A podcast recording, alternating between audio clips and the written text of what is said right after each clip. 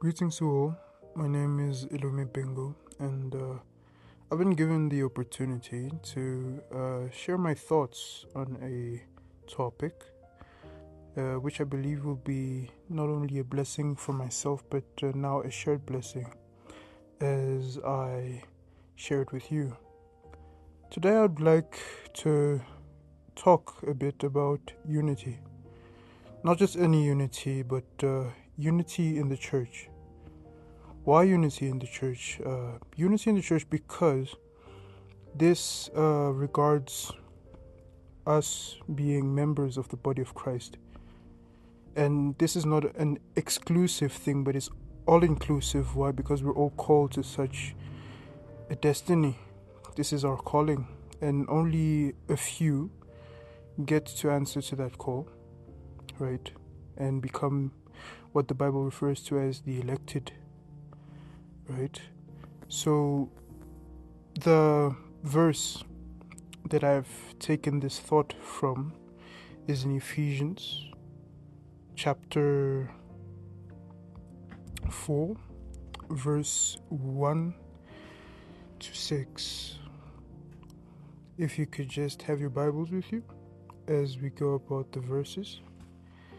And yeah, just uh, join in. The Bible says this in Ephesians 4 As a prisoner for the Lord, then I urge you to live a life worthy of the calling you have received. Be completely humble and gentle. Be patient, bearing with one another in love. Make every effort to keep the unity of the Spirit through the bond of peace. There is one body and one Spirit, just as you were called to one hope when you were called. One Lord, one faith, one baptism, one God and Father of all, who is over all and through all and in all. Why is this for me a matter that I'd want to discuss?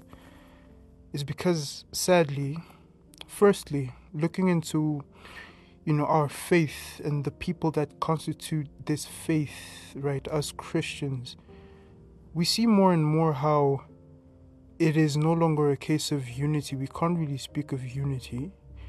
The only time we speak of unity is amongst maybe members of one congregation, members of one church.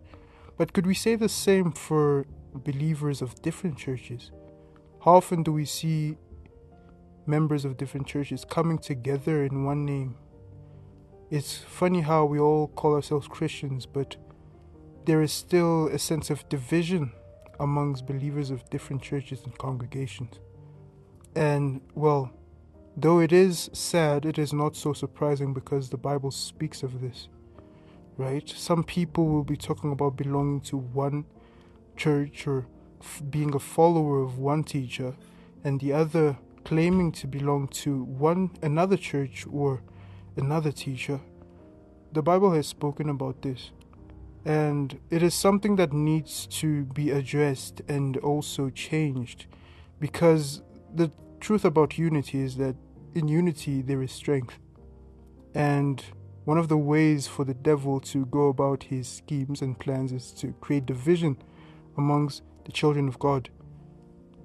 As you will know, often we talk about divide and conquer. It's because in division there is a creation of weakness and being not of one mind, having this uh, concept of being of different churches, thus not of the same ideologies, not the same vision or mission, because as you will see and you know probably, every church has a different vision. While we are all called to work in, you know, the things of God, and these things are to advance or promote the advancement of the work of the kingdom. That is the mission, and that is the gospel. It is not about prosperity. It is not about anything else other than the kingdom. And sadly, we are far away from it. Here's another verse just to bring emphasis to what we're trying to discuss right now. And it is found in Psalms 133, the whole uh, chapter. If you can just have your Bibles and read through. The chapter says this How good and pleasant is it when God's people live together in unity. It is like precious oil poured on the head, running down on the beard, running down on Aaron's beard, down on the collar of his robe. It is as if the dew of Hermon were falling on Mount Zion, for there the Lord bestows his blessing, even life forevermore. This is just to give you an idea of how great it is for God's people to come united. And this is what the devil is combating through distraction. For we are given into these ideologies, whereas when we win a soul is not really for the investment of the kingdom, but rather to grow in numbers for our congregation. And that is far from what is essential. What is essential is to make sure that everyone gets to know about the good news, that being of Christ dying and resurrecting so that we may have forgiveness of our sins and restoration of our dominion here on earth. Having to see the kingdom of God in full manifestation already now and here. We fall away from this. For some reason, for many of us, that is yet to be a reality, which is sad. But we can't say that the devil has won, right? For as long as there is breath, as long as we have breath, as long as there is air in our lungs, the battle goes on. The war is yet to end. Here's another verse for you to read. It's in the book of Matthew, chapter 18, verse 19 to 20. As you might have noticed, I'll be reading from the, I am reading from the NIV version, right? So it says this Again, truly I tell you that if two of you on earth agree about anything they ask for, it will be done for them by my Father in heaven. For where two or three are gathered in my name, there I am, or there am I with them. With this verse, I would like to make a statement. The church, as the body of Christ, will know true unity once we understand that the church is not the temple. For so long, we've delved into this idea that the church is the temple. But I say this the church is not the temple, the church is indeed the body of Christ. The church is wherever the saints gather in one name, in one accord. The temple is that which gives shade or protection against the elements. That the temple is what inhabits, what is inhabited by the saints. And as soon as we understand that the church is not the temple that is inhabited by members of a congregation. It is not these edifices, it's not these constructions, it's, it's none of these things. As soon as we understand that, as soon as we understand the depth of that truth, we will then know true unity. The church is you and I, brother. The church is you and I, my sister. The church is not the temple. The church is not that which we've built of stone, cement. The church is you and I we are all called to one destiny, all called to one work, and that is the work of the kingdom. This is so, so far we've spoken about unity as children of God, as saints, as those who have the belief, you know, those sharing the same faith in Christ. I would like to address another issue that we see amongst Christians and this is also the reason why most of the time Christians are being criticized and Christianity itself, not as a religion but rather as a way of living, is being criticized as well. We are known to condemn those that are found in sin. That is very sad because one way or the other, it delays or it hinders the work of God. I will first get us to read in James. The book of James, chapter 2, verse 8 to 9 says this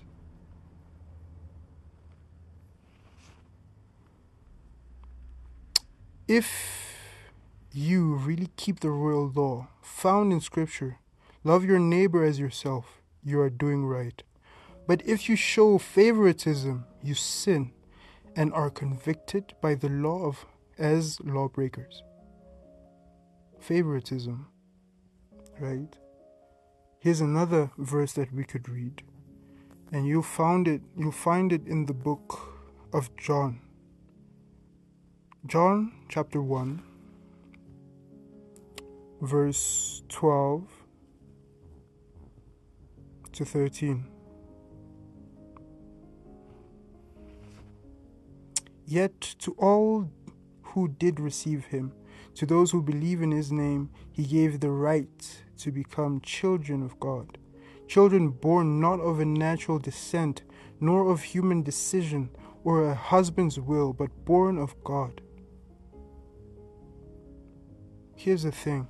Like I said in the beginning, the thing about Christianity is not about exclusivity, it's actually of inclusion if that was maybe the sense that we had from reading the story the stories or the accounts found in the Old Testament where the story or whatever was said there only regarded the children of Israel what that is not that is no more.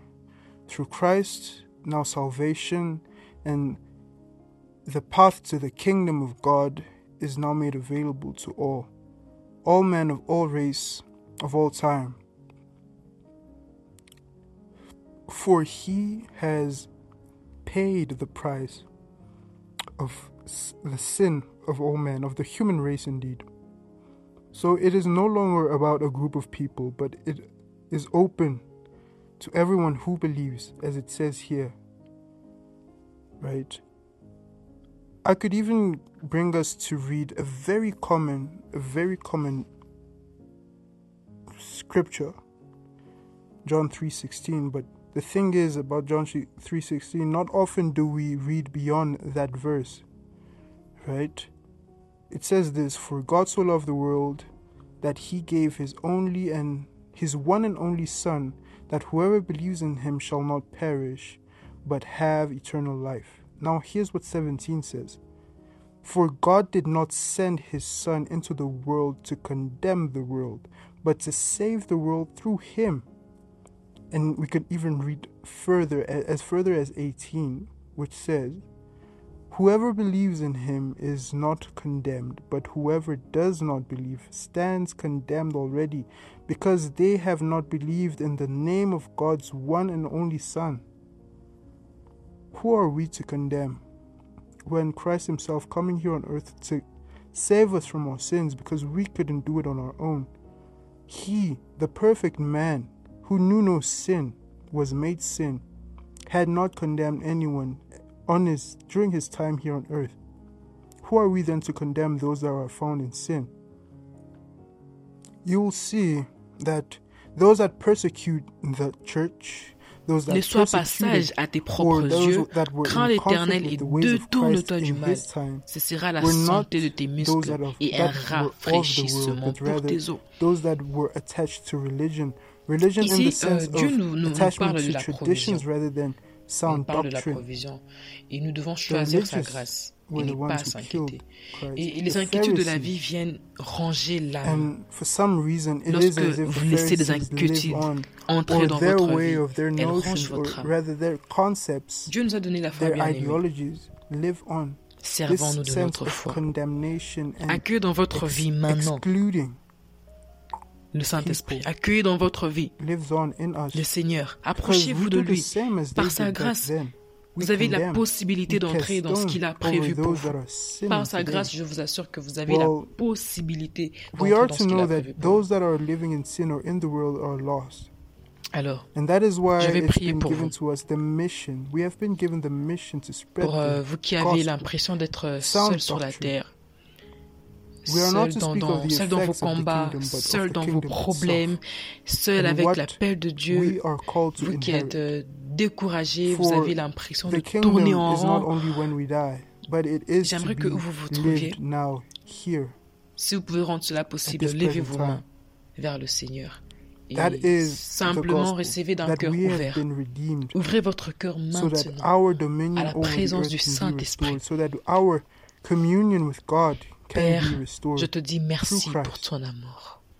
For we Et could merci not pour have ta been made grâce. self-righteous. We had to Je be prie made pour mes righteous frères through Christ. Et pour mes And we sœurs, are to spread this word, afin qu'ils soient puissamment not fortifiés so dans leur that être our congregations intérieur. could grow in numbers, Alors but qu'on est dans un rather that monde, so Seigneur, that où souls tout can est be question brought d'humanité, to the cause d'efforts of God, personnels, Seigneur, de, de our Father productivité. in Christ. Seigneur, tu nous appelles à la paix et à la confiance. That Dans is un indeed monde what we où on need nous a to appris focus on. que si on fait les choses bien, que si Not on on travaille bien à l'école, on rivalries, aura not un on bon travail. our Dans un own monde où tout est congregations, question but de salaire, Making sure that toi, tu nous appelles regardless of à our ta grâce congregation, wherever et tu nous we encourages à are, ce que personne wherever ne we se prive de stand, cette grâce. whatever church we go to, Je te dis making merci sure that pour la we vie work de together mon ami, in parce que sa unity, vie but a still tellement together, été of one précieuse pour mind, toi, of one accord, que tu as making sure that envoyé we Jésus, work of the grâce de kingdom Dieu, advances, mourir pour lui, contributing pour elle. towards the, the advancement Pour of nous, the Seigneur. kingdom of God here on earth Je te already. prie, Seigneur, Here's another verse for you. It's agis, found in agis dans le Galatians, cœur de ma sœur, agis dans le verse cœur 1, de mon frère.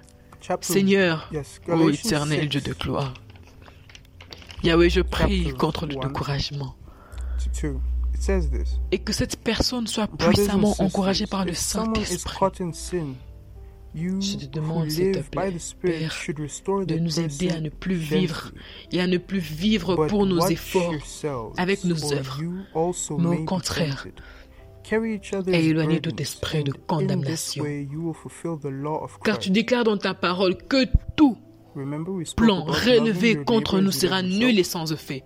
Tout jugement qui se Having lève contre nous pour nous Being able to accuser, carry each Seigneur, other's sera burdens sans also effet. contributes towards the fulfillment L'apôtre of Paul that law. disait, Seigneur, cela ne fait That law of rien, Christ. cela ne me fait rien que l'on me juge, car celui Again, qui I me ask juge, ourselves, c'est toi, who are we Seigneur. to condemn those that are in Je prie, sin, Seigneur, que right? nous demeurons sous We ta are grâce, not as perfect sous as tes them. ailes. We Viens are not nous aider, more s'il te plaît, perfect than Père, them, actually. parce que c'est de toi que We're vient all toute equal, grâce, found- equally excellente, found under- tout don God's parfait, eye. toi le Père de la lumière, and we are toi all qui ne called to one condamne calling. pas, qui ne We are donne to pas bring en our fonction de nos brothers that are- œuvres religieuses. that Tu have nous as been led pardonné par ta astray either grâce. by On n'a the rien world fait or pour. by false Tu nous as teaching aimés avant back to même the qu'on true t'aime. cause, Tu nous avais the choisis, true Seigneur. doctrine, the sound doctrine that is Tu found nous in avais Christ, appelés. Brise bringing them l'orgueil back to one faith. que nous vivons dans in ta Christ. grâce. Seigneur, que nous vivons dans ta grâce, oh Yahweh. We are not Bien-aimé, More. dispose-toi, dispose-toi. holy Si tu peux t'agenouiller, because agenouille-toi. oftentimes you will see that Allonge-toi the si thing tu about le newly peux born et Christians is cache-toi en that lui. for a period of Cache-toi dans time le they Seigneur Jésus. feel as if they are Demande-le de holier régner en than toi. anyone else. So much so that they Demande-le sort de of régner en toi. bring away Seigneur, or like pardonne-nous they pour notre scare confiance en away nous-mêmes. or what they do is Nous nous confions à ta grâce. Tu as trouvé bon. de nous donner le royaume. we bring people far from Christ because we show them a side of. Christianity that is not even Merci Christianity. de nous donner le royaume. Christ is not one to Merci condemn. de nous faire grâce. However, the Bible does say that we ourselves condemn. Yahweh, We condemn ourselves by not believing que in c'est par Christ. la grâce que nous sommes sauvés. Que c'est par le moyen de la foi. Et cela ne vient That, pas that de is nous. why we are to, Mais cela est le don de according to Dieu. what is said here, based on Seigneur, tu le dis dans what ta is said parole, here, ce we n'est are to point par live les in œuvres, such a way that afin we que personne ne se glorifie. gently, Car nous sommes ton ouvrage, ayant été we créés en- gently par le Seigneur reprimand. Jésus-Christ. Nous, It is one thing to judge and it is nous avons été the one other pour to bonnes œuvres. call Et le out diable ne what peut evil and what is sin. pour nous dire que nous avons été créés Because pour often we will listen, Ta, par- ta parole déclare, that ayant été God créés en judge them, or who are Jésus-Christ to judge pour de bonnes Oftentimes they say such so that we may not afin que nous try to tell them that they're doing wrong. Well, the Bible says this we are to condemn the sin, but not sinners. We are to call out what is evil, but not cast judgment over people. We are not called to bring people or cast a sentence or cast judgment over people. We are to bring them to Christ. We are to let them know that the price has been paid. All they have to do is accept what has been done, the work of Christ. Here is another verse, the final verse that I would like for us to read. In closing of my little thought on the matter of unity of the body of Christ, unity of the church. It is found in Ephesians chapter 1 verse 13. The scripture says, "And you also were included in Christ when you heard the message of truth, the gospel of your salvation. When you believed, you were marked in him with a seal, the promise holy the promised Holy Spirit." This is this sums up it sums up perfectly what we were saying here. All it takes is for one to believe, and and that person, the person who believes, is saved. Doesn't require more. Doesn't require more. For some reason, we are okay with paying our way to hell, whilst redemption through Christ and even the gifts of the Holy Spirit are given freely. Quite ironic. We can't blame ourselves. Maybe somehow. Maybe we wouldn't even have to blame the devil himself. We just need to take into account the fact that the world is indeed evil.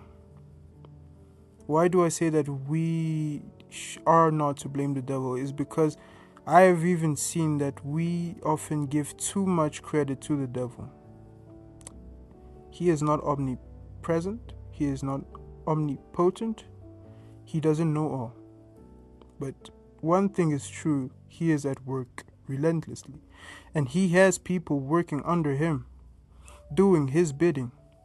The same way that we are called to do the work of Christ, to perpetuate his work and to let it known to everyone, the same way that we are to work towards the advancement of the kingdom, the devil is also at work, getting people, getting more allies to do his bidding. And the way he goes about doing his work is to keep us distracted, keep us in division. There's so much in the world currently that makes us grow so comfortable that we find ourselves in laziness. Well, let me tell you, laziness is actually a sin. Because we are accountable for how we spend our time. We are to let people know that Christ died for their sins and they are not called to live according to that sin. They are now called, they have been brought to one cause, a new cause, the cause of Christ. They have been redeemed. They are no longer slaves to sin, but have now been brought back and now are part of a spirit, a spirit of adoption through which they cry, Abba, Father. That is what we are to preach. And that is how we are to be towards each other, us, the body of Christ, and those that are still wandering and astray. Unity of the body of Christ, unity of the bride, unity of the church. Only then will we truly excel in the things of God. For divided we are weak, but together there is so much we can do. I hope this thought has been intriguing and has been a blessing for you. Until next time, it's been a pleasure sharing. Stay blessed.